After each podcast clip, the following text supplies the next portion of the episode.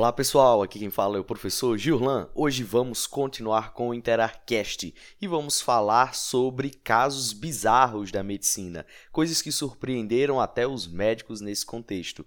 Baseado no episódio do qual a gente trabalhou com os mistérios dentro da história da medicina, vamos falar agora sobre casos que surpreenderam, já que as pessoas que habitam este planeta podem surpreender a gente de maneiras bizarras, beleza? Para continuar aqui, vamos continuar no Interarcast, o seu podcast de medicina na Argentina.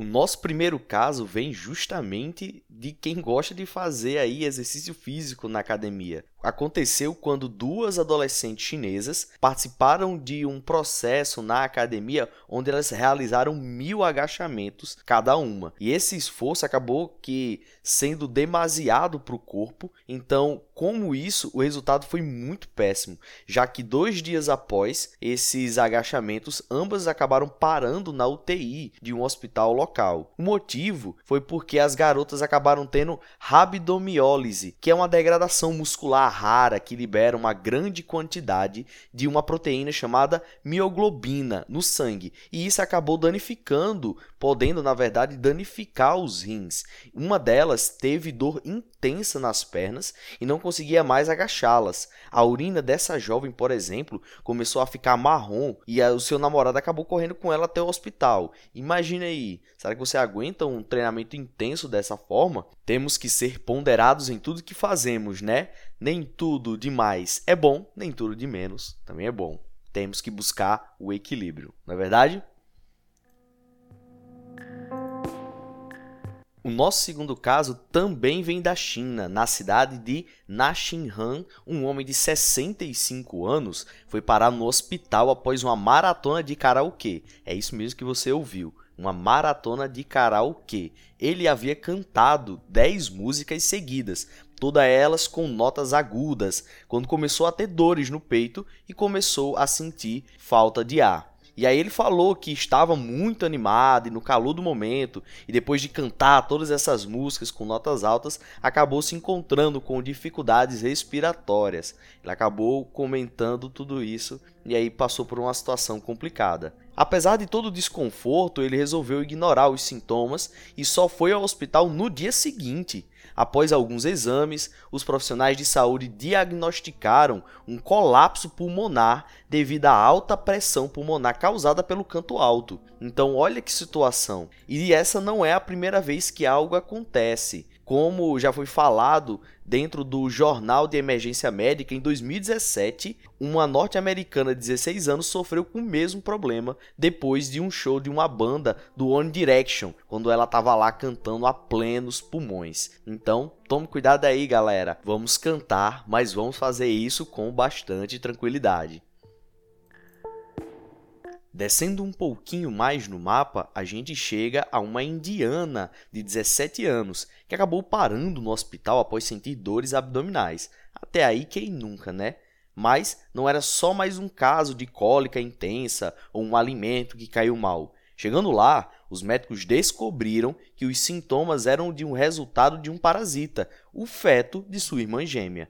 A condição é conhecida como fetus infeto e é extremamente rara, ocorrendo apenas entre uma a cada 500 mil nascimentos. Uma das principais explicações é que o gêmeo parasita surge como um feto normal, que compartilha a placenta com o irmão, como qualquer outra gravidez, mas depois de um tempo é envolvido pelo companheiro. Isso faz com que o irmão absorvido se torne um parasita, pois usa o suprimento de sangue do gêmeo hospedeiro para sobreviver. Nos casos dessa doença, o feto não possui os órgãos necessários para sobreviver sozinho, além de ameaçar a vida do irmão por roubar todos os recursos nutritivos compartilhados entre a mãe e o bebê por um único cordão umbilical. E aí, imagina a loucura, hein? Passar por isso?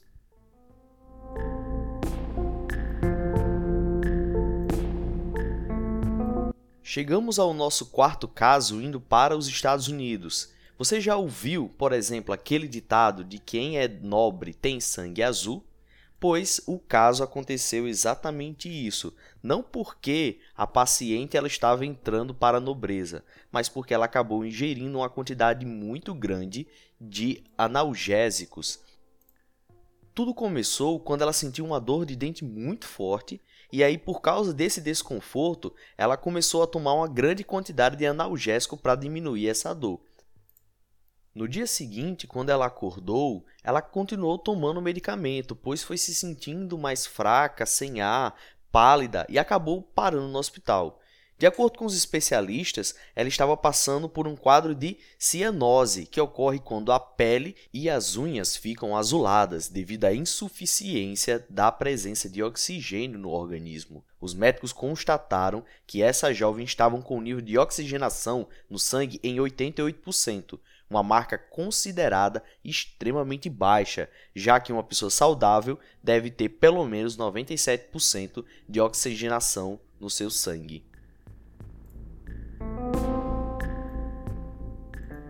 Chegamos ao nosso último caso, a Síndrome de Charles Bonnet. O nosso último caso fala sobre a Síndrome de Charles Bonnet, biólogo e filósofo suíço do século XVIII. Ele acabou recebendo essa homenagem entre aspas pelo fato da sua vinculação com as pesquisas e porque ele tinha essa síndrome. O que é que ela faz e o que é que acontece com a pessoa que tem esse tipo de situação. O caso aconteceu justamente com uma professora aposentada. Ela, que estava até pensando em chamar um padre para exorcizar aquilo que ela acabava vendo, acabou se decidindo consultar com um médico, porque essas alucinações que ela passava a ter atormentavam ela diariamente.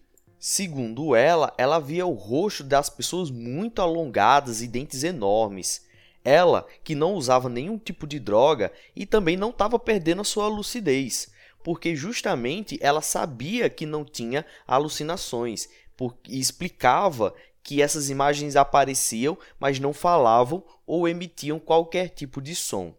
Então, os médicos passaram a trabalhar no diagnóstico e acabou facilitado justamente pelo fato da mulher ter uma degeneração macular, que nada mais é do que a falta de visão no centro do campo visual. Essa condição facilitou o aparecimento dessa síndrome, porque ela é capaz de fazer com que as pessoas que já têm algum tipo de problema visual passem a ter alucinações e enxergar figuras assustadoras de pessoas ou animais. De acordo com o Dr. Bharat Kumar, que foi o médico responsável pelo caso, quando o cérebro espera por uma entrada sensorial e nada acontece, ela passa a criar essa imagem que falta, e na maioria dos casos, as alucinações cessam assim que o cérebro se acostuma com a diminuição desses estímulos visuais. E aí, imagine passar por tudo isso, deve ser bastante complicado, não é? E aí, pessoal, espero que vocês tenham curtido aí mais um Interarcast e eu quero saber a opinião de vocês. Vocês gostam desse tipo de episódio, desse tipo de conteúdo? Fala aí, pode falar com o Instagram da Interar Assessoria ou também no meu pessoal, o arroba Gillan, beleza? Qualquer coisa aqui, estamos à disposição e vamos à frente. Agradeço vocês que nos acompanham e até a próxima. Valeu, galera. Tchau, tchau.